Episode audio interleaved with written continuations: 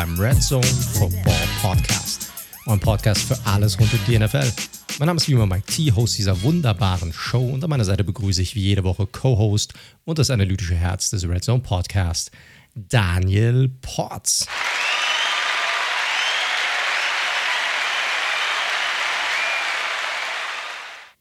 Einen wunderschönen guten Abend wünsche ich dir, lieber Daniel. Na, das wünsche ich dir doch auch. Schönen guten Abend. Tag. Das letzte Mal in die, offiziell in dieser Saison. Für uns zumindest. Wie geht's dir, mein Lieber? Auch so ein Mix aus leicht müde. Hatte ja gestern mit Freunden gemeinsam geschaut, hatte heute Vormittag zumindest noch frei. Ähm, Habe aber trotzdem, um meinen Rhythmus nicht vollkommen zu schreddern, bin ich dann auch um kurz nach zehn aufgestanden. Das heißt, es waren so fünfeinhalb Stunden Schlaf oder irgendwie sowas. Und oh, das geht ja. Das geht, genau. Aber ich springe jetzt hier nicht super fit durch die Bude. Ich meine, das machst du sowieso nicht, aber ich mache es heute auf jeden Fall auch nicht. Du unterschätzt meine Sportlichkeit, mein Lieber. Du unterschätzt ja. meine Sportlichkeit. Seit fast 40 Jahren. Das ist so. Das ist so. Ja. Ähm, also du hast es komplett gesehen dann nachts auch? Ja, gleiches Setup. Äh, ich schaue hier immer in einer Münchner Runde mit einer Handvoll Freunden und da haben wir uns gestern beim Kumpel in der, in der Junggesellenbude sozusagen äh, getroffen, hatten echt geiles Zeug von so einem Ami-Laden äh, organisiert gehabt, so, so fünf verschiedene Chicken Bites und Wings mit verschiedensten Soßen von irgendwie Korean Barbecue über Blauschimmel, über ähm, Trüffel, alles mit dabei, geile Fries, haben sogar noch ein extra Bucket Wings bekommen. Ähm, das war sehr, sehr nice. Hat Bock gemacht, war natürlich viel zu viel. Normal. Aber mein Gott, so ist es halt. Und ja, dann ganz normal durchgezogen, auch echt, äh, ja, nachdem ich am Sonntag ein bisschen ausschlafen konnte, war das auch kein Problem. Und der Super Bowl war ja auch, ja, jetzt hat es ja nicht in die Länge gezogen, sage ich mal. Das war ja ganz, ganz vertretbar. War sogar einigermaßen fix, glaube ich sogar kurzweilige Geschichte war es auf jeden Fall. Das, das kann man sagen. Ja. Hast ja auch ein nettes Foto gepostet, also sah auch sehr, sehr lecker aus, muss man sagen. Also, ja, hat, hat cool ausgesehen. Bei mir wäre das nicht der Fall. Ich muss heute Morgen normal arbeiten. Deshalb hatte ich mir eigentlich auch vorgenommen, ihn gar nicht zu schauen, sondern erst am nächsten Morgen. Ich hatte dir ja dann auch geschrieben gehabt, so, viel Spaß, ich gehe dann jetzt mal pennen. Und dann weißt du ja, wie das ist. Dann schaltest du einmal kurz ein und dann, naja, den ersten Drive, den guckst du dann noch. Und dann und dann musst du schon mal einen Drive von jedem Team wenigstens mitnehmen, bevor du dann pennen gehst. Und dann, dann habe ich mir halt doch die erste Halbzeit zumindest noch reingezogen, bevor ich gesagt habe, so, jetzt muss ich, irgendwo muss ich einen Schlussstrich ziehen. Rihanna muss ich mir jetzt nicht reinziehen, irgendwie eine halbe Stunde noch warten. Dann bin ich pennen gegangen, habe mir den Rest dann am nächsten Morgen reingezogen. Aber es war ein unterhaltsames Ding insgesamt, muss man sagen. Also, wenn man das vergleicht mit einigen anderen Super Bowls in den letzten Jahren, dann kann man das wieder als Aushängeschild für die Liga benutzen. Ja, 100 Prozent. Also ich meine, wir werden ja nachher auch en Detail drauf schauen, aber es war ja einer der punktereichsten Super Bowls. Er war ja sehr abwechslungsreich mit, ne, die, die, die Führung hat gewechselt. Ich fand die Halftime-Show, können wir ja später auch nochmal drüber reden, auch durchaus unterhaltsam. Ähm, auch wenn sie natürlich aufgrund ihrer Umstände etwas eingeschränkt war, was das Tanzen anging, fand ich es trotzdem durchaus spektakulär, was sie da aufgezogen haben. Von daher, ich habe mich sehr, sehr gut unterhalten gefühlt. Das einzige, die, wir haben ja den ganz normalen Game Pass geschaut mit den US-Werbespots. Da war ich ein bisschen enttäuscht, ehrlicherweise. Da hatte ich das Gefühl, dass in den letzten Jahren ein bisschen was Besseres am Start war. Da muss ich ganz ehrlich sagen, ich habe noch ich habe mir noch nicht einen reingezogen. In dem Fall außer die, die halt während der ersten Halbzeit generell liefen. Das mache ich dann im Nachgang, wenn wir dann hier fertig sind. Wir haben Montagabend, Leute. Der Podcast kommt auch diese Woche anders als normalerweise auch schon am Dienstag raus, damit es nicht irgendwie kalter Kaffee ist, dann schon. Und dann werde ich mir jetzt gleich danach nochmal reinziehen und die, die Werbespots mal durchgehen, gucken, ob da irgendwas dabei war, was ganz interessant war. Ja, ich habe mich wenig abgeholt, muss ich sagen. Naja. Na gut. Ansonsten unser Fahrplan, Leute, nicht nur für diese Folge, sondern im Allgemeinen nochmal als, als Info für euch. Wir haben heute eine ja, etwas kürzere Folge, ist ja klar. Der einzige Punkt, den wir wirklich haben, der große Punkt, ist natürlich die Review vom Super Bowl. Wir haben ein paar News, da wollen wir drüber gehen. Wir wollen auch nochmal auf unsere Spendenaktion eingehen ähm, in Verbindung mit unserem Tippspiel. Der äh, Sieger Andau hat sich bei uns gemeldet. André ist ein richtiger Name. Und äh, hat sich einen guten Zweck ausgesucht. Da gehen wir dann gleich noch äh, näher darauf ein. Und dann werden wir natürlich den Super Bowl reviewen und generell so ein bisschen nochmal auf NFL Zukunft in Deutschland auch nochmal ein bisschen drauf eingehen. Und dann vielleicht als kleiner Ausblick, wir beide, wir werden jetzt erstmal eine kleine Pause einlegen für zwei Wochen.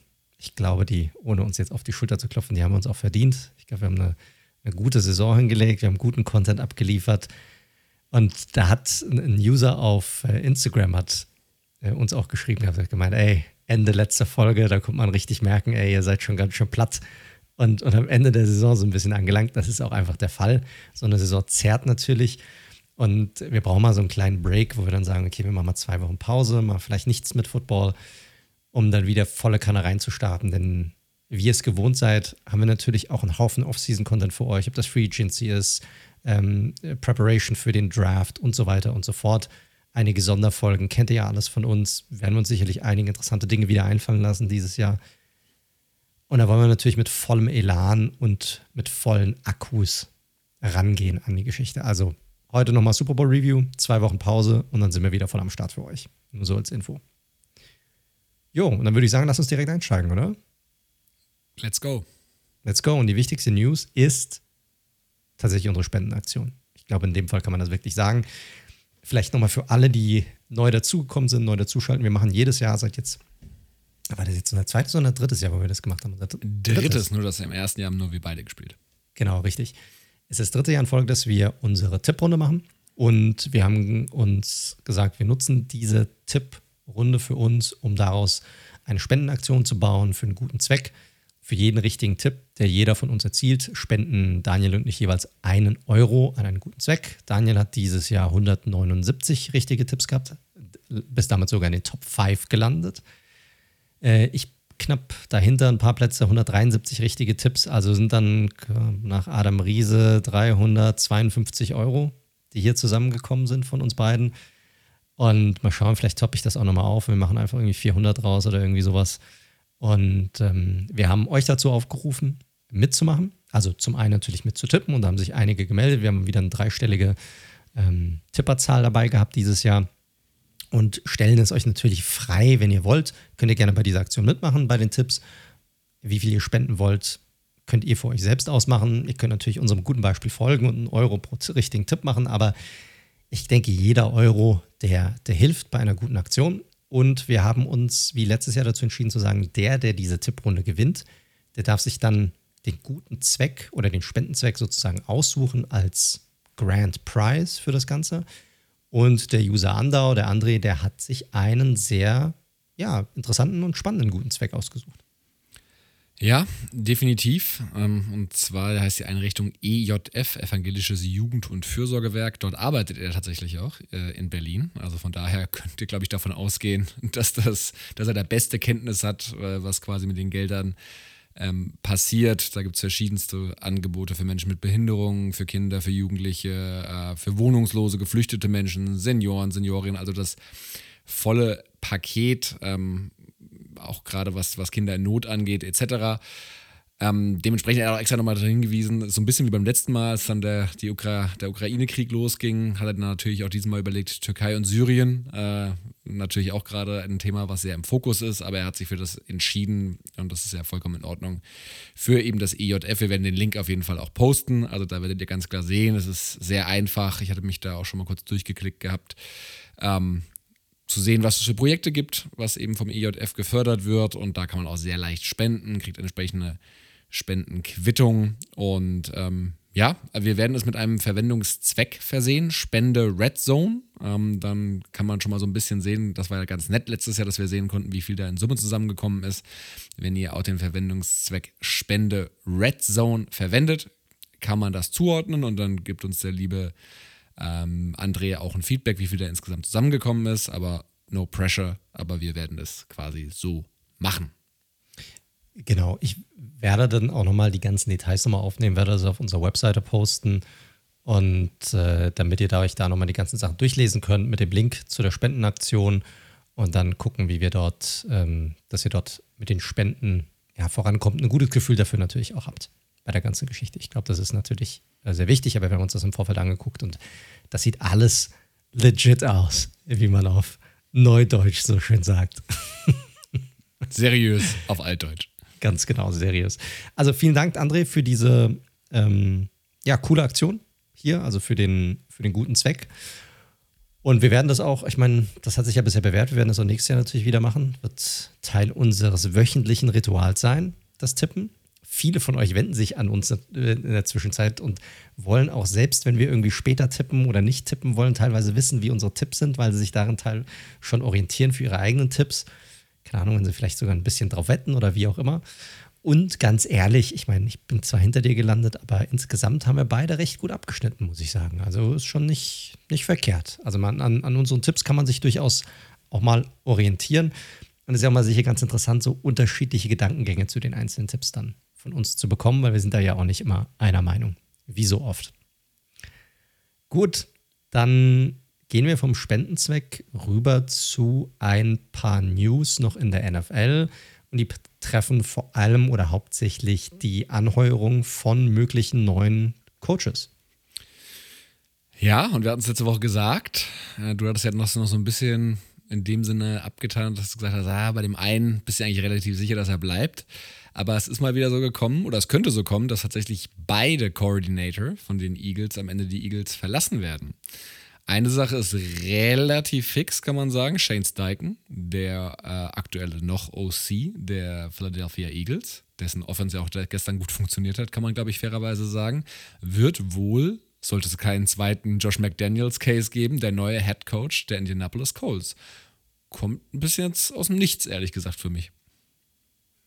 Mm, Steichen geisterte schon ein bisschen rum bei den, bei den Colts und die haben wohl ich hatte mich da extra bei den Colts die letzte Woche noch mal ein bisschen eingelesen. Die hatten wohl in den letzten sieben, acht Tagen, haben die wohl peu à peu auch Leuten aus der zweiten, dritten Interviewrunde abgesagt und man wusste wohl schon relativ, was heißt relativ früh, also ich sag mal Mitte, Ende letzter Woche, dass Saturday es wohl tatsächlich doch nicht werden würde, dass ihm wohl abgesagt wurde es wurde halt bislang noch nicht offiziell kommuniziert. Also nichts wurde bislang offiziell kommuniziert. Weder wer raus ist aus dem Rennen, noch ob Steichen das Rennen tatsächlich auch wirklich gemacht hat bei den Colts. Aber davon geht man aktuell aus. Also er ist wohl der, der Runner-up gerade oder derjenige, der der heißeste Kandidat ist. Und das wäre natürlich ja so ein bisschen ähnlich wie, wie Frank Reich eigentlich in diese Richtung. Wieder ein Offensive Coordinator, wieder in diese Richtung, wieder auch vom Typ her vielleicht ein bisschen ja, ein ruhigerer Kerl wieder. Also ist jetzt nicht eigentlich ein sehr, sehr ähnliches Coaching-Hire, finde ich. Ja, eh witzig, was die Eagles und die, die Colts da so ein bisschen machen. Also Frank Reich, hast du ja gerade schon angesprochen, war ja Eagles OC und wurde dann eben Colts Head Coach. Nick Siriano ist, Nick Siriani ist genau den anderen Weg gegangen, Colts Offensive Coordinator und dann eben Head Coach bei den Eagles und jetzt Shane Steichen quasi wieder quasi wieder Retour. Also können wir uns schon mal darauf einstellen, dass der OC der Colts dann irgendwann künftig der Head Coach wahrscheinlich bei den Eagles werden wird, wenn Sirianni durch ist. Also das ist schon ein lustiges äh, Bäumchen-Wechselspiel, was die machen. Ich finde jetzt so aus meiner Sicht als erste Bewertung, hatte ich auch so bei Twitter gepostet, also Saturday wäre natürlich irgendwie gleich wieder die Lachnummer der Liga gewesen. Ich finde jetzt mit Shane Steichen und mutmaßlich, darauf deutet es ja zumindest hin, einem Rookie-QB, den sie früh ziehen werden können. Vielleicht auch mit Trade-Up, mal gucken das weckt zumindest mal etwas Fantasie aus Coles Fansicht, würde ich sagen. Alles ist besser als Herde Daymann. Also ich meine, da müssen wir nicht, äh, da können sich die Colts-Fans definitiv freuen. Also ich meine, es war ja realistisch, der war ja noch in der dritten Runde sogar Saturday. Also das ist, er hätte noch werden können. Und dann ist Steichen hier, glaube ich, eine, ja, ist schon eine absolut ordentliche Wahl in der Hinsicht. Kann man, kann man nicht sagen. Die Eagles Offense war gut dieses Jahr, sehr runlastig, aber das passt natürlich auch wiederum zu den Colts. Sie haben sehr gut, sie haben ein gutes Running Game, sie haben einen guten Running Back. Sie haben eigentlich bis auf letztes Jahr bisher immer eine gute Offensive Line gehabt. Also muss man mal gucken, wie sie, wie sie da rangehen können. Quarterback-Sache ist halt die Frage. Frage ist, wie viel Zeit auch Steichen jetzt hier bekommt, wie viel Zeit sich die Colts auch selbst geben für einen gewissen Rebuild. Ganz einfach. Also spannende Geschichte hier. Und dann hattest du ja den anderen Eagles-Coordinator noch genannt, und zwar Gannon. Und da scheint es wohl auch so, dass er ein heißer Kandidat ist bei den Cardinals. Ja, und auch da, wir hatten es ja, ja Weekly Watch sozusagen, Weekly Head Coach Watch. Und da war ja eigentlich so ein bisschen das Thema Brian Flores, dann war Flores raus. Dann haben wir den Namen Lou Anarumo, der ja sehr spät hinzugestoßen ist, so richtig erst. Mike Kafka von deinen OC, von deinen Giants, der ist nicht offiziell raus, aber zumindest gab es jetzt mehrere Reporter, die gesagt haben, dass Kafka wohl nicht mehr der heiße Kandidat ist, sondern dass es sich eben zwischen Anarumo und Gannon ähm, entscheiden wird. Also beides Defensiv, äh, Defensive Coordinator, also so ein bisschen wieder, ja, was wir auch schon mal gemutmaßt hatten. Man kehrt ab von dem, was man vorher hatte.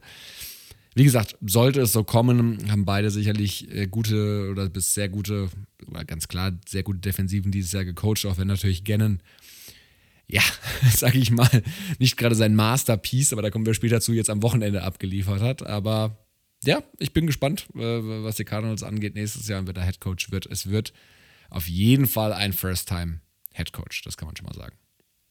Ja, wie gesagt, wir hatten es besprochen. Es ist oft so in der NFL, dass Teams in die entgegengesetzte Richtung gehen bei einem neuen Head Coach zu dem, was sie vorhatten. Das ist jetzt bei den Cardinals der Fall. Bei den Colts ist es nicht so. Sollte es Steichen werden, da haben sie quasi einen sehr, sehr ähnlichen Coach, der jetzt den alten Coach quasi ersetzt. Bei den Cardinals wird es dann sehr wahrscheinlich ein Defensive Coach. Natürlich auch sehr spannend im Hinblick darauf, wie ist das, wie wird das hier mit Kyler Murray gehandhabt? Wer wird da auch Offensive Coordinator? Ich hatte es auch schon mal gesagt, gerade bei Rookie Head Coaches super wichtig was für ein Staff die um sich herum aufbauen können. Das ist schon fast wichtiger als sie selbst in der Hinsicht, weil sie brauchen Leute, die ihnen Arbeit abnehmen, die ihnen den Rücken stärken. Da wird spannend zu sehen sein, wie sich die beiden ihren Staff aufbauen können und was für ein Aderlass es unter Umständen auch noch bei den Eagles geben wird, über dem hinaus, was die beiden halt schon, also dass die beiden schon gehen. Die werden sich sicherlich auch nochmal, ähm, wollen sicherlich auch nochmal schauen, ob sie sich bedienen können beim Eagles-Staff. Gut. So viel zu den äh, Coaches. Vielleicht so ein paar Randnotizen, was ich noch gelesen hatte, was ich ganz spannend fand, ist, dass Greg Roman, der ehemalige OC von den Ravens, als auch Eric Bieniemy wohl noch ein Interview haben bei den Washington Commanders, also möglicher, off möglicher Offensive Coordinator. Also auch eine ganz spannende Geschichte hier. Die beiden, die ja, langjährigen OCs, dass sie woanders nochmal unterkommen. Gerade für Eric Bieniemy vielleicht nochmal ganz interessant, woanders nochmal zu zeigen, was er drauf hat. Ja, Commandos hat mir die letzten Wochen jetzt ja nicht so im Detail besprochen. Da sieht es ja auch nach Sam Howell, haben sie nochmal bestätigt, als QB Number One aus nächstes Jahr. Es vermehren sich auch die Gerüchte, dass Dan Snyder jetzt wirklich beim Owners Meeting Anfang März verkaufen wird und Amazon Gründer, Gründer Jeff Bezos mutmaßlich wohl eine, ja, ein Gebot abgeben wird. Aber das vielleicht nochmal so als Randnotiz. Ich glaube, da werden wir auch schon nochmal drüber sprechen, wenn es dann soweit ist. Richtig. Gut, dann sprechen wir nochmal über einen noch Raider aus seiner Sicht, denn äh, Derek Carr, der ja, ehemalige Starting Quarterback deiner Raiders oder langjährige Starting Quarterback deiner Raiders, da gab es ja ein bisschen die Posse, was passiert mit ihm. Ne? Wird er getradet, wird er nicht getradet, wird er ein Free Agent oder nicht? Er hat ja eine No-Trade-Clause bei sich in seinem, in seinem Vertrag drin hatte wohl auch diese Woche ein Meeting bei den New Orleans Saints vor Ort, um sich das Ganze mal anzuschauen und mit denen mal zu reden. Und hat dann aber jetzt, ich glaube gestern oder vorgestern kam die News raus, dass er gesagt hat, er möchte nirgendwohin getradet werden und hat wohl auch alle interessierten Teams informiert, dass er nirgendwohin getradet werden wird. Und jetzt stehen natürlich deine Raiders vor der Entscheidung, die eigentlich keine ist, ob sie ihn jetzt cutten und er wird offiziell ein Free Agent oder ob sie ihn über einen, ich weiß gar nicht, was die Deadline ist, aber über einen gewissen Tag dalassen und er sein Gehalt sozusagen garantiert bekommt für das Jahr. Also die Deadline ist, wenn ihr das hört, morgen. also am Mittwoch, den 15. Von daher. Nein, wir können es kurz machen. Also im Endeffekt, es war ein sehr interessant äh, strukturierter Vertrag, der einerseits den Raiders nach der Verlängerung wirklich jährlich die Chance gegeben hat, ja, sich von ihm zu trennen, mit wenig Deadcap, also mit wenig Risiko. Im Gegenzug hat K halt die Zügel in der Hand gehabt, was seine Zukunft angeht und hat sich eben diese No-Trade-Clause reinbauen lassen. Die ist jetzt auch am Ende der Grund, warum es eben keine Trade-Kompensation geben wird, weil K, und da bin ich mir mittlerweile einigermaßen sicher, ich glaube, der geht gar nicht nur auf den größten Vertrag, ehrlicherweise, weil den Deal, den er hatte, der wäre schon nicht so schlecht für ihn gewesen, muss man sagen. Die Saints wollten auch, dass er auf Gehalt verzichtet. Dazu war er jetzt erstmal nicht bereit im ersten Schritt. Ähm, und ja, jetzt ist er halt komplett frei. Hat natürlich den Vorteil für das aufnehmende Team, dass es A, keine Draft Compensation mit den Raiders vereinbaren muss. Also da ging es nur mal zur Einladung, da ging es jetzt mittlerweile um so einen Drittrunden-Pick. Ne? Wir reden hier jetzt schon, schon sehr lange nicht mehr von irgendeinem First-Rounder. Und ähm, ja, zum anderen natürlich entsprechende bestmögliche Ressourcen in dann Cars neues Team reinstecken will. Und ich glaube, er will halt mitbestimmen, hey, wer ist der Head Coach? Wie seht ihr mich? Ich bin ja schon, er geht mit dem Anspruch sicherlich rein, klare Number One zu sein bei dem jeweiligen Team. Und ja, jetzt hat er die Zügel in der Hand und muss wahrscheinlich in Kauf nehmen, dass er gegebenenfalls ein paar Euro weniger verdient als in seinem bis dahin bestehenden Vertrag. Aber gut, das wird nicht das Thema sein bei ihm.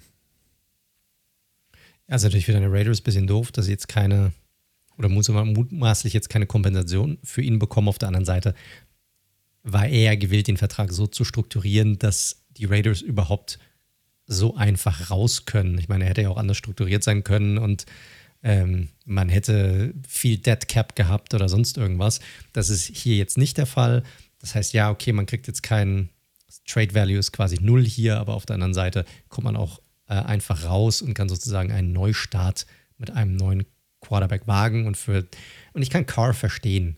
Ne? Gerade in seiner Situation, wo er jetzt ist, das ist so ein bisschen in seinem im Zwielicht seiner Karriere. Er ist schon, ich schätze ihn schon als einen der Top 15 Quarterbacks in der NFL ein. Ja, an guten Tagen vielleicht sogar Top 10, an schlechten eher so Top 20, also irgendwo dazwischen drin. Das heißt, er kann sicherlich auch nochmal ein langjähriger Starter für ein Team sein, aber da muss natürlich die Situation für ihn komplett passen. Ne? Ist der Head Coach da jetzt schon auf dem Hot Seat, ne? muss er sofort performen? Wie sieht es da generell aus? Wie ist die Struktur drumherum? Wie sieht die O-Line aus? Die Waffen und so weiter? Was glaubst du, welche Teams vom Gefühl her, er war jetzt bei den Saints, aber vom Gefühl her, glaubst du, passen am ehesten noch zu ihm? Ja, also was man öfter erzählt, sind tatsächlich die Panthers mit Frank Reich. Da gab es auch immer schon Rumors, als Frank Reich noch bei den Colts war, ähm, dass Kader vielleicht ein Trade-Kandidat sein könnte dorthin. Ähm, könnte ich mir auch ja, interessant vorstellen, auf jeden Fall, wenn sie mit dem nächsten Veteran nacheinander gehen wollen, auch wenn Panthers-Fans jetzt hier wahrscheinlich sagen: Oh Gott, wir wollen jetzt endlich mal den hochgedrafteten Rookie wieder haben. Wäre ich mir nicht so sicher, könnte ich mir gut vorstellen. Ich glaube, so bei den Jets, was ja oft gesagt wurde, die warten schon extrem die Aaron Rodgers-Situation erstmal ab. Ich habe schon das Gefühl, dass der da ähm, ihre Wunschlösung ist, ja. Aber das wären sicherlich so die Namen, die mir so einfallen, weil Commanders mit Jack Del Rio gäbe es auch nochmal natürlich eine Connection, aber ich glaube, die Commanders, bevor der Ownerwechsel nicht stattgefunden hat, die werden nicht so einen Vertrag jetzt rausgeben einfach. Nee, ich glaube, die Commanders sind da raus. Bei den Jets finde ich es noch ganz spannend, ne? weil ich meine, für Rogers musst du natürlich viel, also vermeintlich noch was abgeben. Ne? Und ich glaube nicht, dass die Packers jetzt sich einfach mit einem Drittrunden-Pick irgendwie abspeisen lassen. So, und dann hast du auf der einen Seite, klar, du hast Aaron Rodgers, ja, ähm, ehemaliger Two-Time-MVP sozusagen.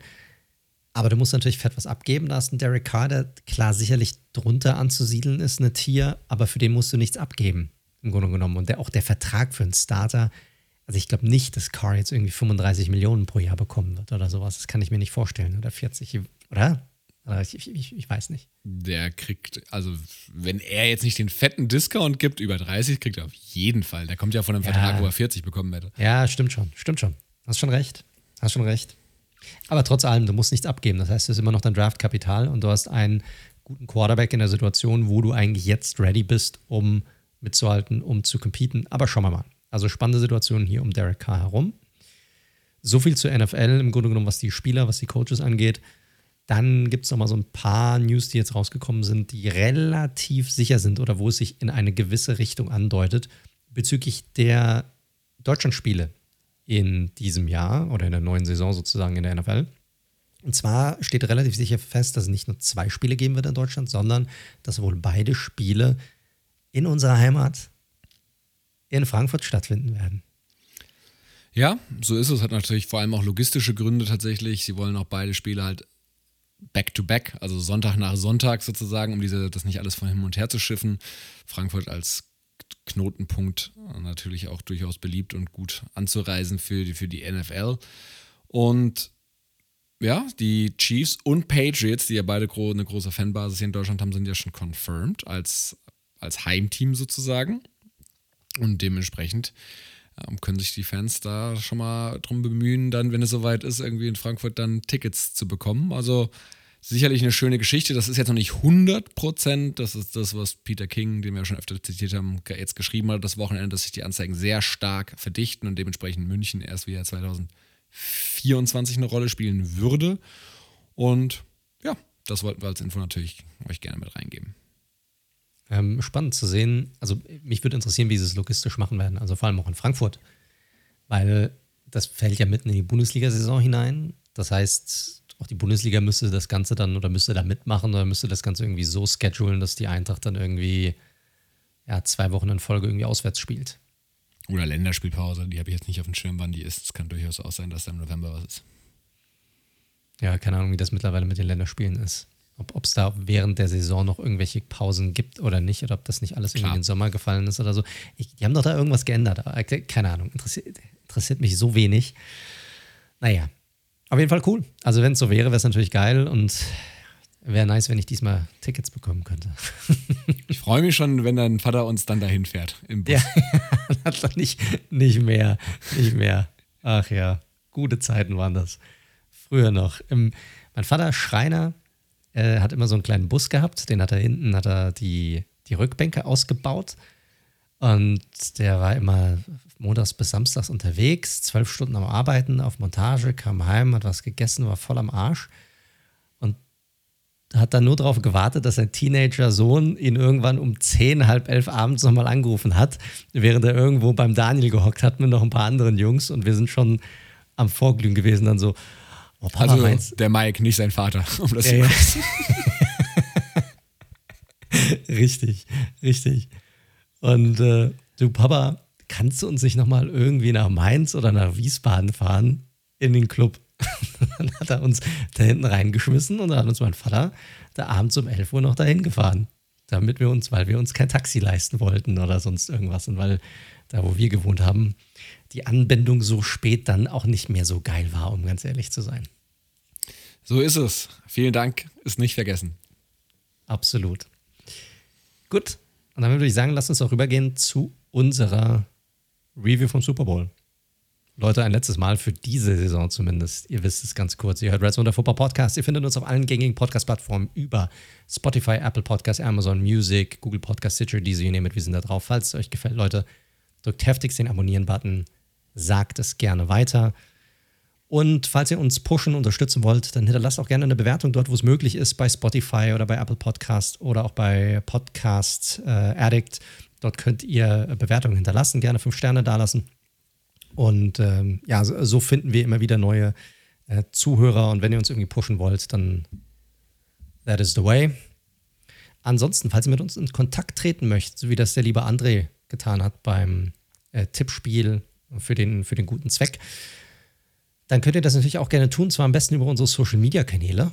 Ihr findet uns entweder auf Twitter unter dem Handle redzone underscore live oder auch auf Instagram unter dem Handle redzone.live oder falls ihr kein Social Media haben wolltet, auch über unsere Webseite, über das Kontaktformular unter www.redzone.live. So, und damit würde ich sagen, lass uns reinsteigen in das Spiel des Jahres.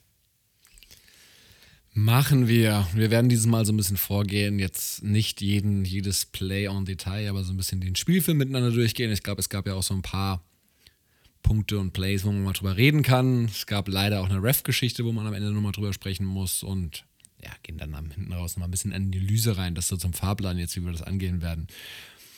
Also ich fand es wirklich nice der Super Bowl hat keine Anlaufzeit gebraucht. Also beide Offensiven haben ja direkt gut losgelegt. Der erste, wie es halt so oft ist mit den gescripteten Drives. Die Eagles gleich zum Touchdown, wo am Ende Hurts reingelaufen ist. Dann haben die Chiefs geantwortet mit, ja, gleich eigentlich zwei guten Drives nacheinander. Viel über die Tight Ends, viel über das Run-Game, genauso wie wir es ja prognostiziert hatten. Der eine Drive mündete auch in einem Touchdown-Pass von Mahomes zu Kelsey, die alte Connection. Und beim zweiten ja, scheitert im Endeffekt Harrison Butker am Goalpost und hat das Field Goal eben nicht verwandelt. Aber es war ein sehr, sehr munteres erstes Viertel, fand ich auf jeden Fall. Und das zweite ging ja auch gut los, nämlich der, die schöne 45-Yard-Bombe von Hertz auf AJ Brown, der da McDuffie durchaus alt aussehen lässt und die Eagles waren wieder vorne. Also, ich hat mich, hat mich sehr gut unterhalten, die, der, die, die, der Start ins Spiel. War ein sehr, sehr unterhaltsamer Start. Ich muss sagen, jetzt im Nachhinein ist natürlich nichts, was er gemacht hat, ein Fehler. Aber ich fand es nicht so smart von Reed, dass er deferred hat. Also, dass er den Eagles zuerst den Ball gegeben hat. Weil eigentlich hat das, und die, die erste Halbzeit zumindest lief ja im Grunde genommen so gut wie alles für die Eagles.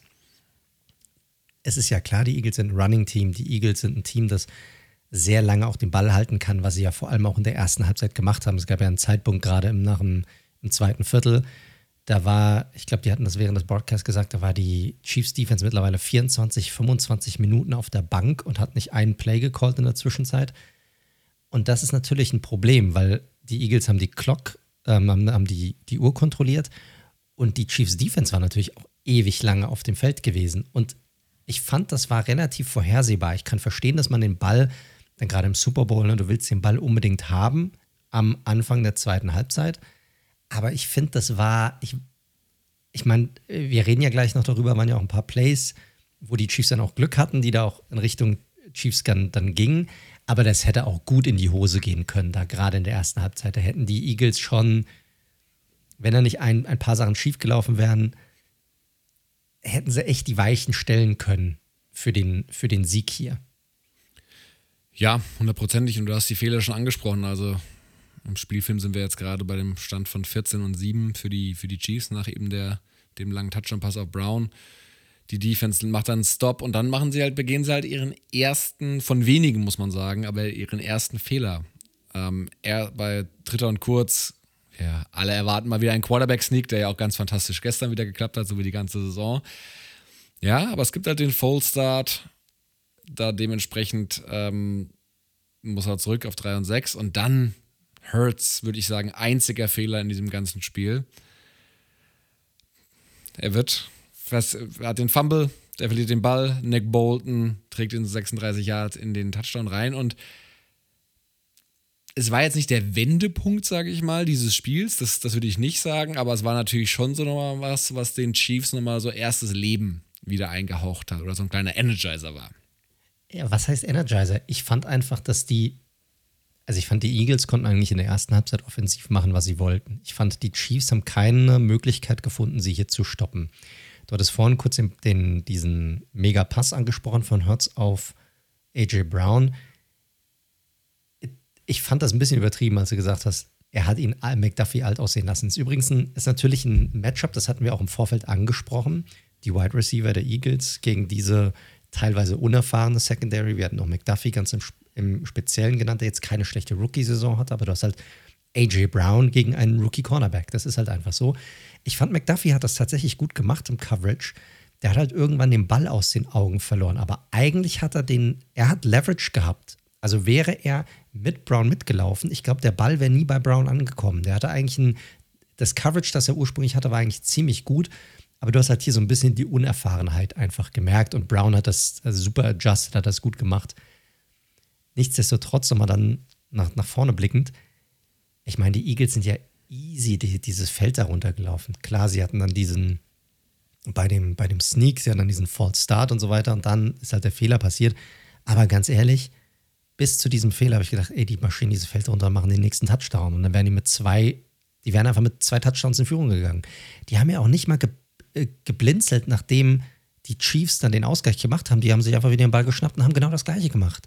Die haben wieder unendlich viel Zeit von der Uhr genommen, ohne Probleme das Feld runter und haben wieder einen Touchdown gemacht. Also es war schon, ja, also muss man einfach sagen, das war schon, war schon für mich ein Wendepunkt in diesem Spiel, dieser Fehler, weil es hat nicht danach ausgesehen für die Chiefs, als könnten sie anderweitig irgendwie was machen, weil auch die Offensive hatte ordentlich Probleme in der ersten Halbzeit. Genau, wie du richtigerweise schon gesagt hast, haben die hat sich Hurts und die Eagles nicht davon abbringen lassen. Trotz des Bolton-Touchdowns haben direkt wieder den langen Drive hingelegt mit entsprechend dem zweiten Rushing-Touchdown. Und dann eine Szene, wo ich auf der Couch beim Kumpel dachte, ach nö, da ist es jetzt wirklich, die sind mit einem Score vorne. Und es gab eben das, das Play von Linebacker TJ Edwards, der Mahomes am verletzten Knöchel traf.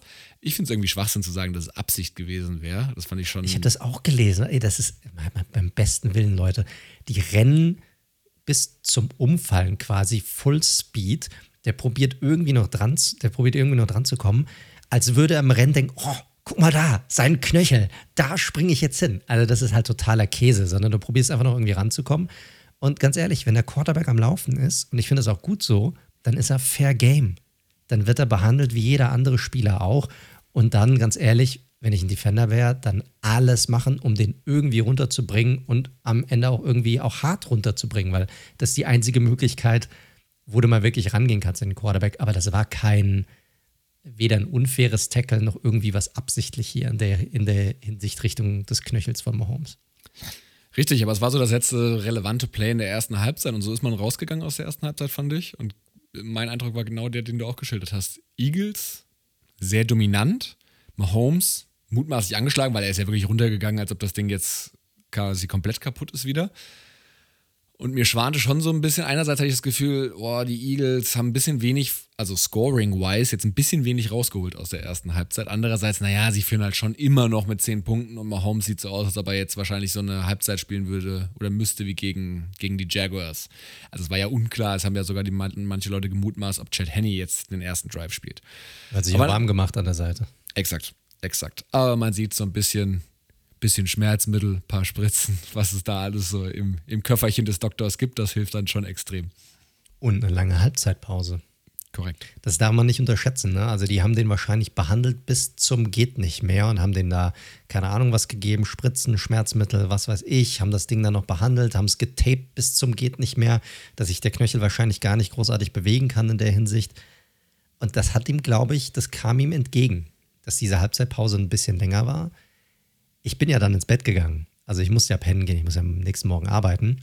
Und ich bin ganz klar davon ausgegangen, ich nehme jetzt nichts vorweg, ihr kennt ja den Ausgang des Super Bowls, aber ich bin davon ausgegangen, ich wache auf am nächsten Tag, ich gucke mir das die zweite Halbzeit in der Condensed Version an, also in der ohne, ohne Werbung. Und mir war klar, die Eagles fahren das Ding heim, weil die waren klar besser in der ersten Halbzeit. Die hätten noch viel höher führen müssen eigentlich, aber aufgrund des, des Fehlers hier, des Fumbles, war das halt einfach nicht der Fall.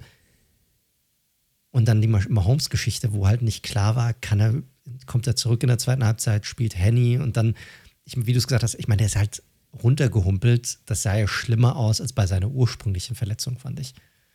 Also war dann schon krass, als er dann wieder rauskam und dass er dann auch wieder so, was heißt so gut aussah. Du hast schon ein bisschen gemerkt, dass er so wirklich beweglich war, dann nicht in der Pocket, also ein paar Mal. Plus, und da müssen wir auch mal drüber sprechen, das Feld hat sicherlich auch nochmal sein Übriges dazu getan, weil die Spieler sind ja teilweise rumgerutscht auf diesem Feld. Das war ja der Wahnsinn. Also wie viele Spieler dort ausgerutscht sind, ob es Quarterbacks waren, Kicker, Running Backs, wie oft Spieler teilweise ihre Cleats auch gewechselt haben oder getauscht haben. Unglaublich. Keine Ahnung, was die NFL sich dabei gedacht hat. Ja, haben sich wahrscheinlich orientiert an dem Feld in der Allianz Arena, was ja auch schon für viel Kritik gesorgt hat. Haben gesagt, das war so schön, das machen wir gleich nochmal. Nee, aber Spaß beiseite, du hast schon angesprochen gehabt. Mahomes nach der Pause kommt er zurück und die Chiefs Offense läuft halt einfach. Läuft im wahrsten Sinne des Wortes. Da lief äh, am Ende passt Checo für, für den Touchdown, den kurzen Touchdown rein. Aber es war ja auch ein längerer Run von Mahomes eben mit dabei. Also dieser ganze Drive ähm, sah wirklich, wirklich gut aus. Eagles trotzdem sich nicht ganz abbringen lassen davon. Auch wieder ein Drive. Da gab es dann auch schon die erste kontroversen Call, möchte ich mal sagen. Mit, also wir hatten in der ersten Halbzeit ja schon die, die Devonta Smith-Geschichte gehabt, Catch or No Catch. Und jetzt hatten wir den nächsten mit Dallas Goddard. Also ich will das jetzt, glaube ich, nicht komplett zu Ende diskutieren. Ey, ich finde, das sind beides so Situationen, habe ich beides schon gesehen, dass das als Catch gegeben wird, habe ich beides auch schon gesehen, dass es als incomplete geruled wird. Possession through the whole move sozusagen. kann ich bei beiden sagen, dass es das nicht war. Ich finde, das sind Nuancen, die es ja gewesen sind, ehrlich gesagt. Aber ja, in dem Fall, der, der Goddard-Catch hat natürlich zu einem Field Goal geführt bei den Eagles. Ja, schwierig. Beim, beim Smith-Catch war ich mir nicht sicher, äh, weil da war ich mir auf mehreren Ebenen nicht sicher, weil mir ich war nicht 100% sicher, ob er überhaupt Kontrolle hatte, komplett die ganze Zeit über. Und dann ist er ja nochmal runtergefallen und dann hat sich, ob sich der Ball bewegt hat oder nicht, ich weiß nicht, ob die Refs nochmal andere Betrachtungswinkel haben oder nochmal andere Sachen sehen. Da bin ich mir nicht, bin ich mir nicht ganz sicher, äh, was sie dann gesehen haben. Aber ja, war so eine 50-50-Sache. Das ist schon so. Aber wenn die halt gesehen haben, dass der Ball sich bewegt hat, dann ist es halt so. Ich meine, es wird immer gesagt, die brauchen klare Regeln. Ich glaube aber, das ist Käse. Ich glaube, die Regeln sind klar. Wenn du sie veränderst, sind sie auch klar. Du wirst immer die Kontroversen haben. Du wirst, ich glaube nicht, dass du sie wegbekommen wirst, auch mit Veränderungen am, am Regelwerk. am Regelwerk. Das glaube ich nicht. Du wirst einfach nur andere Punkte haben, an denen du ansetzt, wo es dann die Kontroversen geben wird. Ja, vor allem muss man halt aufpassen, dass es halt nicht so verschlimmbessert wird, ne? Stichwort VAR im Fußball dann irgendwann, wo ja, mal die Handspielregel ja, irgendwie angepasst wird und keiner weiß es. Also von daher, Leute, es wurde ja auch dann wieder viel diskutiert darüber. Das fand ich jetzt alles nicht so kritisch. Also wir sind hier, nur um euch nochmal abzuholen, im Spielverlauf gerade noch beim Stand 27-21 für die Eagles zum Ende des dritten Viertels. Aber ich finde, was dann kam, war, oder was dann zum Tragen kam, neben der Mahomes-Leistung und allem drum und dran, war halt einfach auch der Coaching-Unterschied an der Stelle.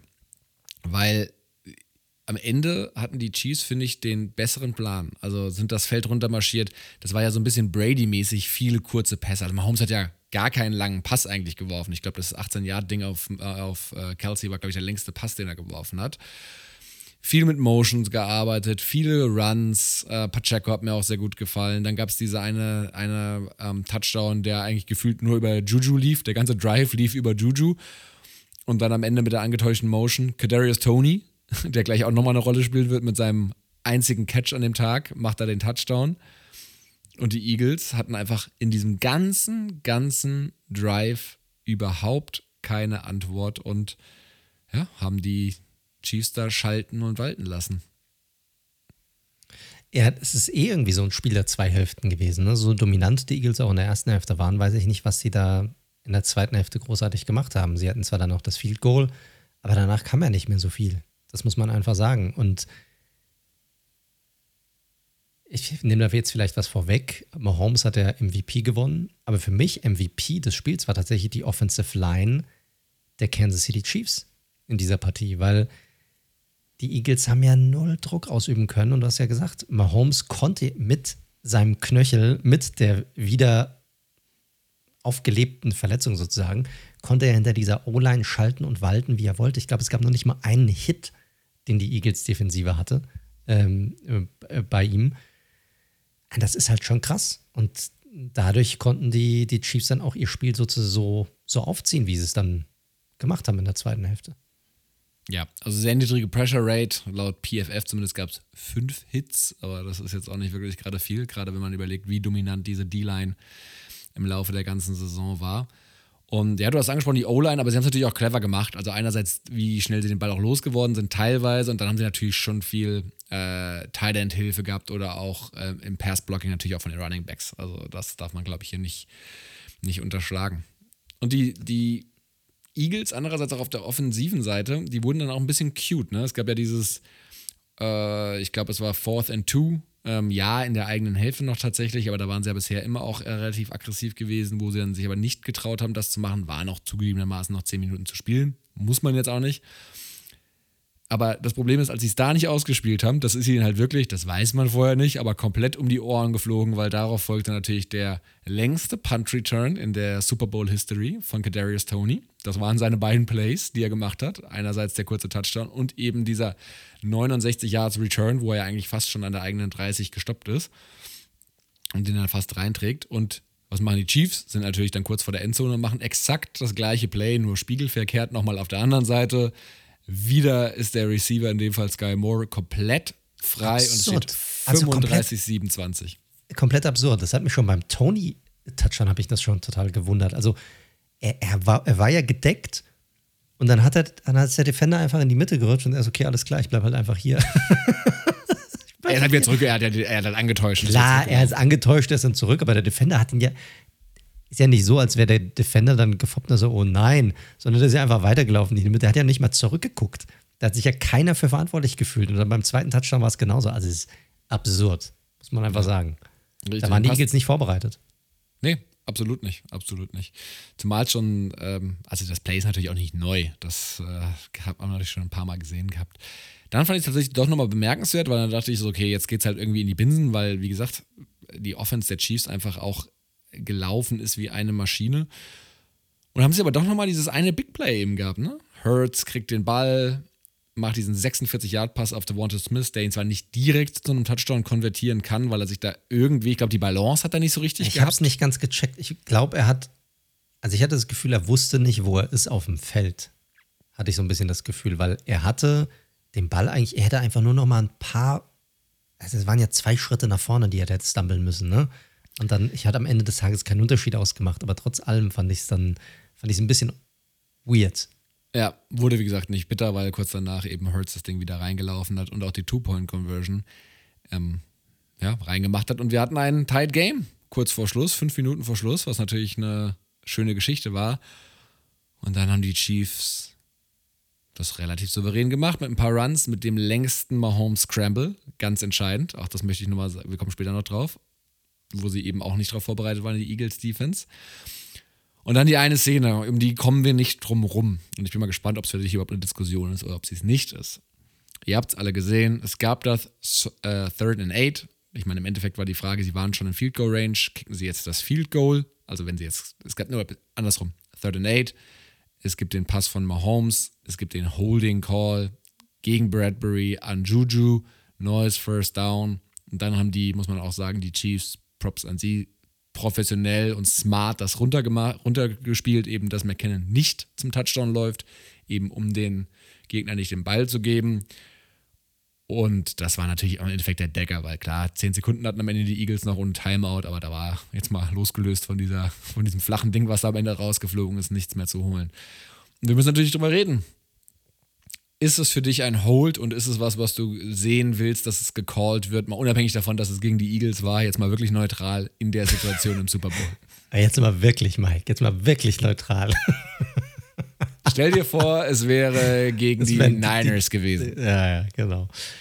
Ähm, also grundsätzlich ist es ja so, und das, die, die uns länger hören, die wissen das, ich bin ja ein großer Defensivfreund eigentlich und ich bin auch ein sehr großer Defensive Back-Freund. Also Cornerback ist vielleicht sogar meine Lieblingsposition von allen Positionen, offensiv und, und defensiv. Ich mag das einfach gerne.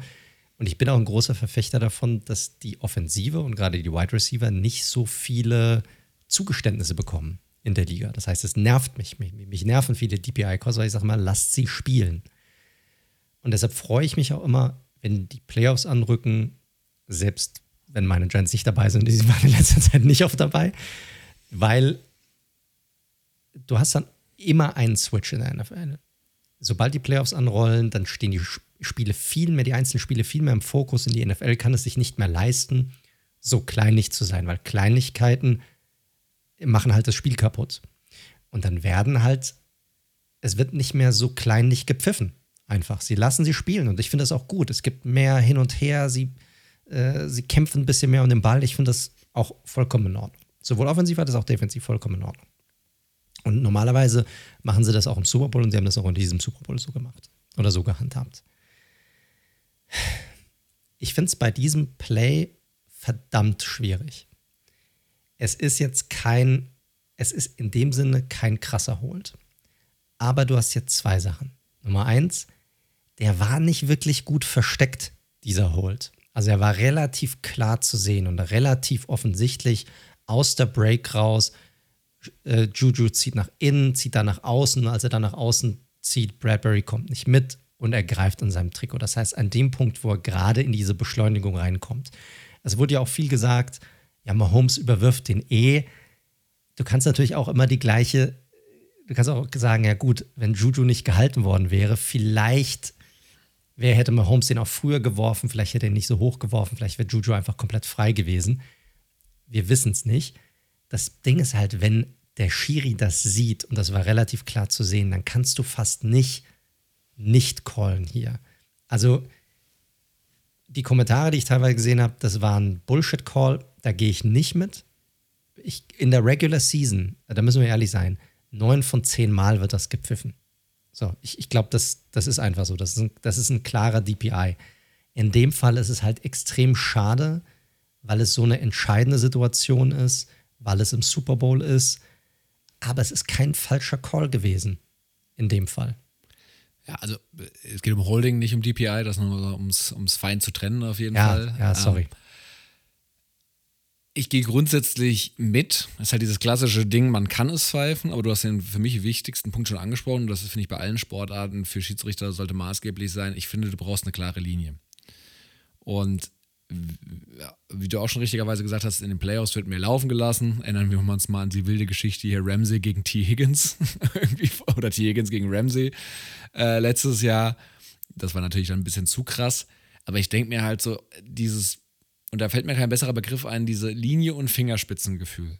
Und du nimmst den Chiefs ja auch nichts weg. Und bitte, liebe Chiefs-Fans, ich hatte da ja schon ein, zwei wütende Kommentare bei Twitter. Das muss man differenzieren. Ich habe mit keinem Wort gesagt, dass es ein Fehler der Schiedsrichter war. Das ist kein Fehler der Schiedsrichter. Diesen Call kann man machen. Nur im Kontext, und darum geht es, der ganzen Spielführung dieses Spiels und was gerade auf dem Spiel steht, ist er mir etwas zu kleinlich. Wer danach dann gewonnen hätte, das ist ja eh nochmal eine ganz andere Diskussion. Die will ich auch gar nicht führen, weil die werden wir einfach gar nicht führen können. Aber ich finde es an der Stelle zu kleinlich und ich finde auch nicht, dass man da sagen kann, naja, ansonsten wurde ja alles zugunsten der Eagles gepfiffen. Und Alter, sowas ist totaler Quatsch. Ich, solche Diskussionen sind totaler Käse. Ich finde nur, ich finde Fingerspitzengefühle schwierig in der NFL, weil du hast nicht einen Schiedsrichter, der alles bestimmt, wie im Fußball. Im Fußball hast du einen, der bestimmt die ganze Zeit, wie er seine Linie führt. In der NFL hast du, wie viel sind sieben, acht Refs auf dem Feld und im Grunde genommen müssen alle gleich denken. Wenn einer wirft eine Flagge, weil er was gesehen hat, dann kann nicht der andere Schiedsrichter hingehen und sagen, oh, bist du dir sicher? Also müssen wir das jetzt wirklich pfeifen oder war das jetzt kleinlich? So diskutieren die nicht miteinander. Die gehen dahin, sagst du, was hast du gesehen? Klarer, äh, klarer Hold, er wurde gezogen, dann geht der mit. Weißt du, das ist halt, das ist halt das Problem, wenn du so viele Schiedsrichter auf dem Feld hast, die jeweils eine Entscheidung treffen können oder eine Flagge werfen können.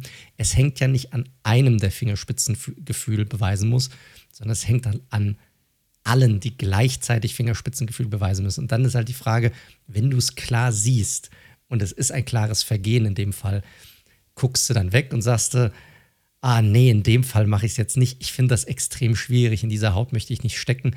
Ich finde es schade, dass es so entschieden wurde ich finde es einen Ticken zu viel vielleicht auch, aber ich finde, es ist keine falsche Entscheidung. Das ist es nicht. Und selbst Bradbury hat ja nach dem Spiel zugegeben, dass es für ihn auch ein klarer Hold war. Und da hat er einfach gehofft, dass die, dass die Refs ihn das durchgehen lassen würden. Ja, das nimmt natürlich so ein bisschen äh, die Würze aus der Diskussion, möchte ich mal sagen. Ja, aber natürlich ein Thema, das man sprechen müsste. Und das ist auch nur mein einziger Punkt. Ich fand es sehr, sehr schade, dass so ein unterhaltsames Spiel so geendet ist. Mir war es wirklich herzlich egal. Ich meine, das war ja sozusagen das Duell unserer beiden Division Rivals, ob da jetzt die Chiefs gewinnen und weiter an ihrer Legacy arbeiten oder die Eagles, weil, hey, es sind beides Teams, die in den letzten Jahren den Super Bowl gewonnen haben. Da kann man sich noch sehr gut dran erinnern. Das war jetzt nicht so, dass da diesen, dass ich da irgendwie einen Favoriten hatte, der seit 40 Jahren das Ding nicht gewonnen hat oder nie gewonnen hat. Von daher, mir war es sehr egal. Ich finde es nur schade, wenn ein Spiel dann auf die Art und Weise schlussendlich ja, mit entschieden wird, auch wenn es berechtigt war, vielleicht. So an der Stelle. Oder wenn es zumindest kein falscher Call war, darauf können wir uns ja auf jeden Fall einigen. Lass uns doch mal so ein bisschen reinschauen auf die Analyse. Wir haben das Spiel jetzt so ein bisschen gerecapt im Schnelldurchlauf. Also ich muss wirklich sagen, bei dem einen ist man es ja schon mehr als gewohnt. Aber ich finde, man muss beide Seiten betrachten. Es war wirklich ein Super Bowl und das zeigt ja auch der Score am Ende mit richtig starken Quarterback-Leistungen.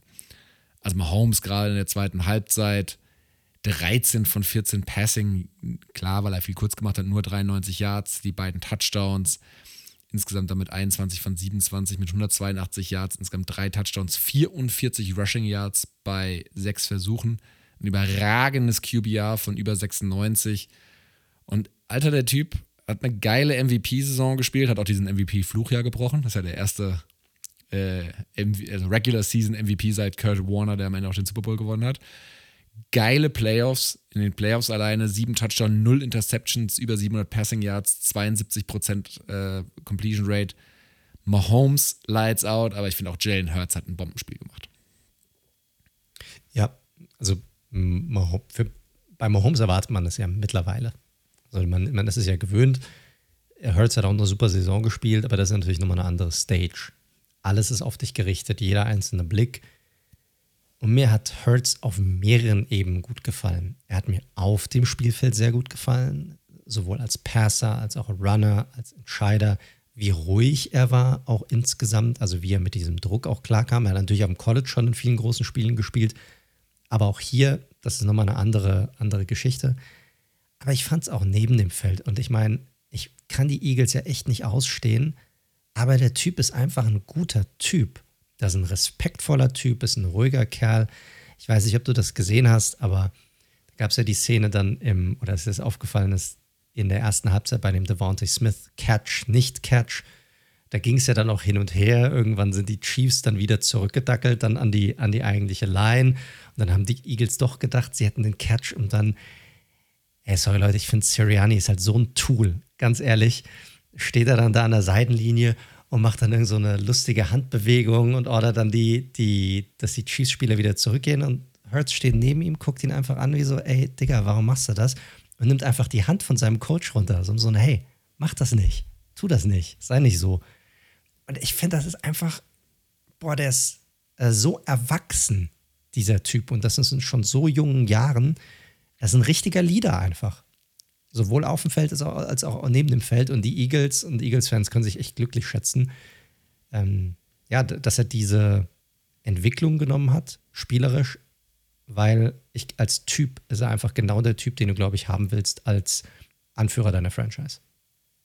Ja, 100 Prozent. Und wie gesagt, der er hat halt den einen Fehler mit dem Fumble, aber ansonsten überragend gewesen. 27. Shit happens, Mann. Ich meine, das, das, passiert. Du hast kaum Quarterback, der nicht irgendwie Fehler macht in einer Partie. Klar ist hier so der Fall, aber ich glaube, du musst andere Schuldige finden, wenn du auf die Niederlage der Eagles ähm, deuten möchtest. Ich wollte ja auch nur weitere positive Sachen gerade hervorheben. Aber jetzt wissen wir es, Fehler passieren. Fehler passieren, 5 Euro ins Phrasenschwein, ansonsten hört es, wie gesagt, sehr stark gewesen. Umso bemerkenswerter, weil ansonsten, er hat ja wenig Entlastung bekommen. Also er war die Offensive der Eagles, muss man sagen. Er hatte eben diese, diese Shotplays äh, auf eben Smith, aber eben auch auf AJ Brown. Er hatte eben seine ganzen 70 Rushing Yards, die er auch ja früh schon eingestreut hat, auch äh, drei Rushing Touchdowns, äh, was auch äh, Rekord ist tatsächlich. Und das war auch wichtig und notwendig, weil ansonsten das Run-Game der Eagles hat ja de facto aus, abseits von ihm nicht stattgefunden. Also Gainwell, Scott und Sanders, dieses Triumvirat, hatte ja drei Yards per Run oder sogar weniger. Und ja, lag natürlich auch an der Chiefs Defense, gerade die Linebacker, die dann und die D-Line, die da gegen den Run und als auch im Tackling einen guten Job gemacht hat. Aber wie gesagt, die Offense der Eagles wurde durch diese Wegnahme des Runs abseits von Hurts natürlich schon ein bisschen eindimensionaler. Ja, definitiv. Und da muss man der Chiefs Defense, die, ich sag mal, beim Druck ausüben auf dem Quarterback jetzt nicht so stark war, das muss man einfach sagen. Aber dafür in dieser Run-Defense fand ich sie sehr stark. Und generell hatten die auch von Anfang an einen sehr aggressiven Ton mit drin. Also die harte Tackles, toughe Tackles ähm, die waren definitiv im Spiel drin und da haben sie echt einen guten Job gemacht und das war auch nötig, weil auf der anderen Seite, wie gesagt, Druck kreieren war halt schwierig. Da hast du ja auch gesehen, Chris Jones war, glaube ich, zur Halbzeit auch relativ angepisst und ähm, ja, nicht gut drauf, weil sie konnten halt einfach, sie konnten keinen Druck kreieren auf, auf Hertz. Und deshalb konnte er auch die ganzen Bomben da das Feld runterwerfen. Ja, aber wir hatten es ja jetzt schon ein paar Mal angedeutet, die Eagles Offense war nicht das Problem. Also einerseits, und das ist immer, wir sagen es, beide Seiten kriegen da Credit. Andy Reid arbeitet weiter an seiner Legacy, wird als einer der besten Head Coaches, vielleicht für manche sogar der Beste in die, in die NFL, eben knapp hinter, knapp mit, wie auch immer, mit Bill Belichick eingehen. Hatte wieder geile Play-Designs, hat Gannon da wirklich, ich sag mal, ein bisschen vorgeführt in der zweiten Halbzeit. Aber diese Eagles Defense, das war halt einfach enttäuschend. Also die war ja so, so krass gut stat-wise und was sie auch gemacht hat das ganze Jahr über, diese D-Line vor allem. Kaum Pressures, dann immer wieder diese Lücken in Coverage für erst Kelsey am Anfang, so super surprised, dass Travis Kelsey da irgendwie ein paar Targets sieht, dann später Juju. Und dass sie auch nicht geduldig sind, diese, diese Runs von Mahomes zu verteidigen. Das, das fand ich halt auch echt so. Wir hatten es auch angesprochen. Wir hatten als einer der Faktoren Mahomes im im, als Runner angesprochen, weil wir gesagt haben, ja, der hat einen kaputten Knöchel, hat aber zwei Wochen Pause und der setzt das ja mittlerweile nuanciert und situativ eben richtig smart ein. Also er ist mittlerweile seit 2008, ist ein Next-Gen-Stat, hat er 24 First Downs erlaufen. Ähm, und das ist mehr als doppelt so viel als andere anderen Quarterbacks. Und das ist halt einfach ein starkes Element von ihm, was er in diesen wichtigen, in diesen Klatschmomenten eben reinbringt. Da hatten die Eagles, wie auf die ganze Offense der Chiefs in der zweiten Halbzeit, keine Antwort. Weder in Coverage noch gegen den Run auch so richtig. Also das Run, die Rushing Offense sah besser aus der Chiefs im Vergleich zu den Eagles und gegen Mahomes als Runner schon mal gar nicht. Und das fand ich, muss man schon sagen, wenn ich sagen würde, hart gesprochen, der, die Enttäuschung des Spiels, dann muss ich sagen, ist die Defense der Chiefs, äh, der Eagles gewesen. Ja, definitiv. Also 100 Prozent. Ich meine, was haben wir darüber geredet? 70 Sacks-Saison, vier Spieler mit Double-Digit-Sacks und andere Spieler, die nah dran waren. Ein, ein Hassan Reddick mit einer unglaublichen Saison. Du hast äh, Brandon Graham dort, du hast einen Javon Hargrave dort, du hast einen Fletcher Cox, du hast einen. Ach, mir fallen die ganzen Namen gar nicht ein, die noch an, der, an dieser Defensive Line alle sind. Und die haben es einfach nicht hinbekommen. Also null. Und sie waren auch nicht. Sie haben den Run auch, sie, sie haben auch nicht committed zum, den, äh, dazu, den Run zu stoppen. Und das war ja auch dieser Key-Faktor, den wir ja auch gesagt haben am Vorfeld. Hey, wo sind die Eagles, wo ist die Eagles Defense anfällig? Generell gegen den Run. Und du hattest es vorhin angesprochen, ich fand Pacheco hat ein richtig geiles Spiel gemacht. Und sie sind gegen diese Run-Pass-Options, sind sie halt einfach anfällig, wenn der Quarterback sagt, ey, ich laufe jetzt doch. Und es war halt einfach, für mich war es halt einfach überraschend, dass Mahomes überhaupt fähig war und in der Lage war, diese Runs teilweise noch auszupacken und auch gewillt war, teilweise gar nicht früher runterzugehen, sogar, sogar noch in die Tackles reinzugehen. Wo ich mir auch gedacht habe, meine Güte, das kann jederzeit einfach vorbei sein. Und das haben sie halt, war halt wichtig. Und das war der Key, um dieses Spiel zu gewinnen für die Chiefs, finde ich. Ja. In Zahlen, die Eagles Defense hat fast hat über 9 Yards per Play in der zweiten Halbzeit zugelassen. Also bei 24 Plays 221 Yards und ja, Du würdest halt dann sehr, da muss deine Offense schon sehr, sehr krass auf dem Gaspedal bleiben, dass du das halt am Ende matchen kannst. Gucken wir mal nach vorne, oder? Wie es für beide Teams weitergeht zum Abschluss. Ja, lass machen. Chiefs, die Story. Wir hatten es ja witzigerweise letzte Woche im QA ja auch schon so ein bisschen angerissen. Da wurden wir ja gefragt, welche Teams wir in eigentlich ganz guter Position für nächstes Jahr sehen. Und ich habe keinen Grund, ehrlicherweise, da jetzt abzurücken von dem, was ich letzte Woche gesagt habe. Andy Reid macht weiter. Das war ja so eine komische, kurzfristige Storyline, die da am Wochenende mal aufkam.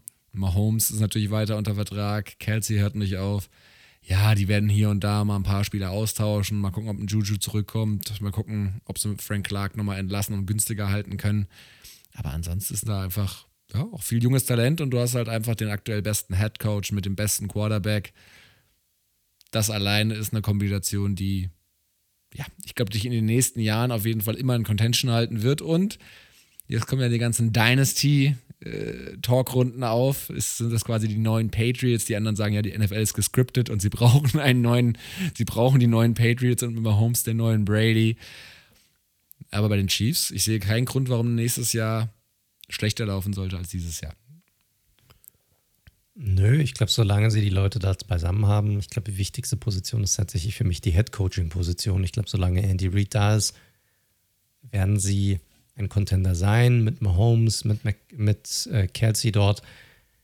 Und dann werden sie schon Wege finden, die anderen Spieler einzusetzen. Das haben sie auch dieses Jahr gefunden. Ich meine, was war der Talk groß? Mein Gott, Tyreek Hill ist nicht mehr da. Was machen sie jetzt? Wer wird der Deep Threat? Und sie haben einfach ihre Offensive krass umgestellt. Mit ganz vielen Slot-Receivern, mit viel aus dem Backfield, mit einem Jarek McKinnon, mit einem Juju Smith-Schuster, mit einem Isaiah Pacheco. Das hat sehr, sehr gut funktioniert für die Chiefs und Reed wird sich sicherlich wieder was einfallen lassen. Du hast noch die Free Agency, du hast den Draft. Mal gucken, wer da noch alles dazukommen wird am Ende des Tages. Klar, da werden auch Spieler wegfallen. Also ich denke auch, dass Juju schauen wird, ob er nochmal irgendwo einen Payday bekommen kann. Irgendwie in diese Richtung 13, 14, 15 Millionen pro Jahr. Vielleicht sogar ein bisschen mehr Richtung Christian Kirk oder sowas. Muss man mal gucken. Hat eine, eine gute Saison gespielt. Aber sie haben auch viele interessante junge Spieler noch auf dem Roster. Selbst ein Kadarius Tony, ich sag mal, bis auf die zwei Plays, ich fand das echt überraschend, dass er so wenig integriert war in diese Offensive oder gar nicht so richtig diese Möglichkeit bekommen hat. Aber auch der, der wird dann eine Offseason haben, wenn er so lange fit bleiben kann, gesund bleiben kann, ist immer noch auf seinem Rookie-Vertrag, das muss man mal sehen. Also da ist schon, ich sehe da wenig Schlechtes dabei für die Chiefs. Die werden auch schon wieder ein Contender sein nächstes Jahr. Gehe ich auch von aus.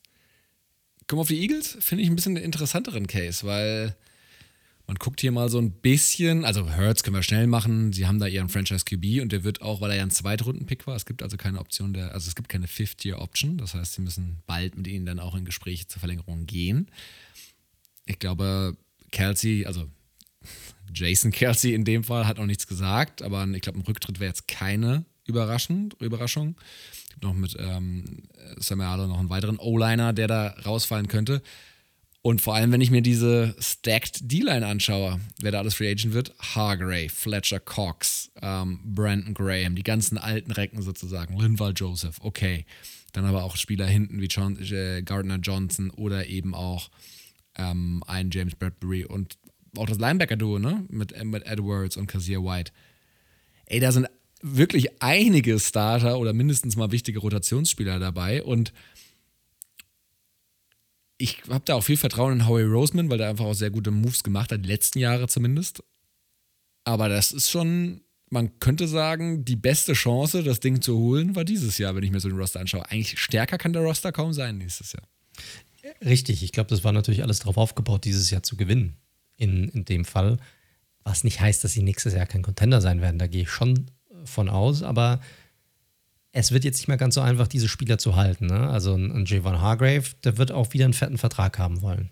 So, und du hast eigentlich die wichtigste Komponente ja auch angesprochen, Jalen Hurts. Der wird kommende Saison noch auf einem niedrigen Vertrag sein, aber dann ab der übernächsten Saison, klar, wir haben es gesagt, der Cap geht auch nochmal in die Höhe. Aber kann er diese Leistung nochmal bestätigen, auch während der Saison, also bis Mitte der Saison, dann wird er einen richtig fetten Vertrag bekommen. Also auch da gehe ich in Richtung 45 Millionen plus irgendwie für ihn easy. Und dann hast du natürlich nicht mehr ganz so viel Spielraum. Und ein, ja, ein Javon Hargrave schwierig, ein James Bradbury, der wird sich auch nicht mehr mit seinen 10 oder 11 Millionen begnügen. Auch der wird sicherlich irgendwie 14, 15 Millionen haben wollen pro Jahr. Ob er das kriegen wird bei den Eagles, schauen wir mal an. Gardner Johnson war ein geiler Trade. Auch der wird sicherlich echt Kohle haben wollen, ist die Frage, wollen sie ihn bezahlen? Graham und Robert Quinn, ich glaube, die werden sie gehen lassen. Auch Linville Joseph war halt so ein Stopgap während der Saison. Ich glaube, das ist, ist, klar. Auch ein Fletcher Cox, glaube ich, wird nicht mehr zurückkommen. Äh, außer äh, der begnügt sich damit, irgendwo nochmal einen günstigen, günstigen Einjahresvertrag zu bekommen. Aber das ist schon, ist schon ein Punkt. Also da müssen sie schon gucken, was sie da machen. Und das wird sicherlich sehr, gerade auf defensiver Seite, sehr, sehr interessant sein, wen sie da halten, auch werden halten wollen und wie sie hier ja den, den Turnover sozusagen hinbekommen. Weil da wird sicherlich, die Defensive wird nicht genauso aussehen wie dieses Jahr. Das kann ich mir nicht vorstellen. Ja, umso mehr, weil natürlich es ja durchaus sein kann, dass beide Coordinator auch weg sein werden. Hatten wir ja eingangs angesprochen in den News. Es ist natürlich auch ein bisschen noch ein, ein Silberstreif am Horizont. Sie sind natürlich, was Draft-Picks angeht, durch die Trades der letzten Jahre, aber weiterhin noch ganz gut unterwegs. Das kann man schon fairerweise sagen. Und über den Draft sich Talent reinzuholen, ist ja in der Regel der beste oder einfachste Weg äh, zum Erfolg. That's it. Mehr haben wir nicht zu diesem Spiel. Richtig. Also wird eine spannende Offseason, werden wir natürlich auch wieder covern. Wollen wir noch mal ganz kurz, vielleicht noch ein paar Texte, weil wenn wir dann, oder wenn die neue Saison dann losgeht, in wie viel, 200 noch was Tagen? Irgendwann, das hattest du heute gepostet gehabt, ne? Ja, ich habe es schon wieder vergessen, 260 also oder so. In Pi mal Daumen sieben Monaten können wir dann wieder Football gucken. Also in der NFL zumindest, NFL-Football.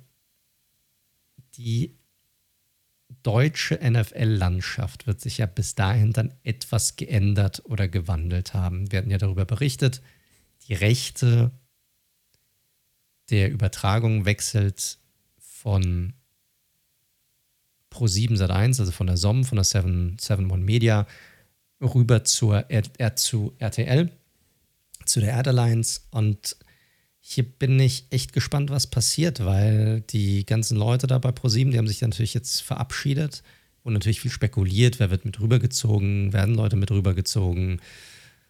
Und bisher wurde nichts ausgeschlossen, es wurde auch noch nichts bestätigt in der Richtung. Es gibt aber so ein paar Andeutungen, wer dabei sein könnte oder wer auch nicht dabei sein könnte von der aktuellen Crew, in welche Richtung es da gehen könnte.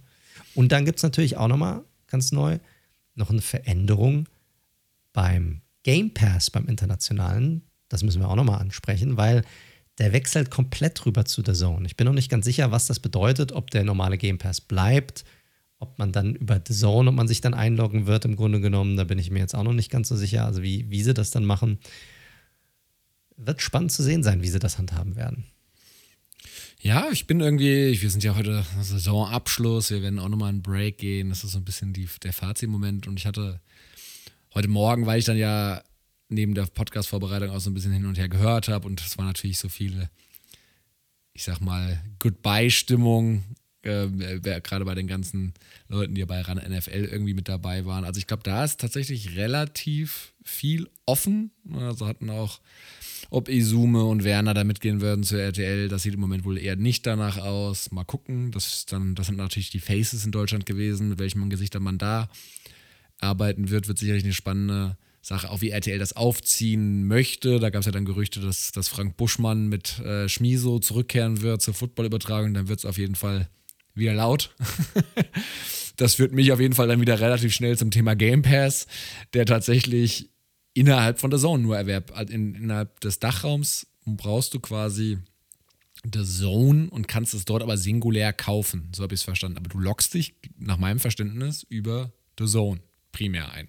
Aber wird der, ich, was ich mich frage oder was mich eigentlich interessiert, ich meine, wird der,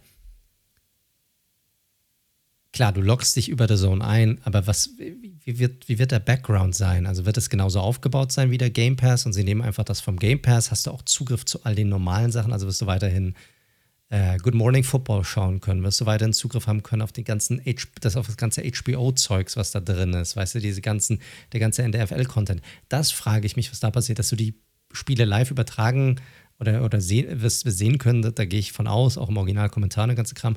Aber was mit den ganzen anderen Sachen, die du aktuell im Game Pass bekommst, das, das würde mich auch mal interessieren. Da bin ich mir nicht sicher, wie sie das handhaben werden.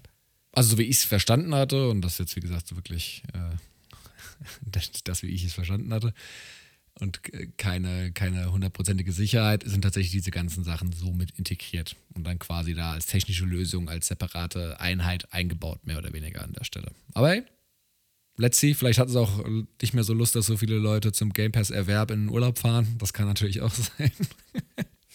Schnell mal nach Brasilien rüber. Nach Brasilien rüber, mal kurz Urlaub gemacht oder Australien oder keine Ahnung, Indonesien. Ja, mal gucken.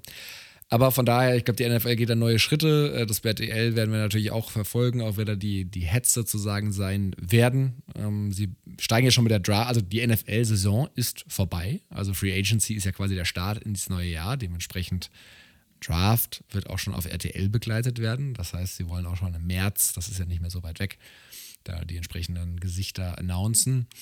Ja, ich finde es spannend. Auch äh, Adrian Frank hört ja auch bei Spox beispielsweise. Vielleicht kommt da ja noch ein bisschen was an, an neuen Geschichten. Aber im Endeffekt, glaube ich, kann man sagen, der Football ist gekommen, um zu bleiben. Ähm, ich merke das auch bei der Arbeit, wie viele Leute mich da mittlerweile immer darauf ansprechen, ähm, auf das Thema Football und äh, dass sie auch die Podcasts. Ich hoffe, du verkaufst den Podcast gut dann. Absolut. Ich sage, wenn ich, wenn ich nicht mehr diesen Klotz am Bein hätte, wenn ich da mal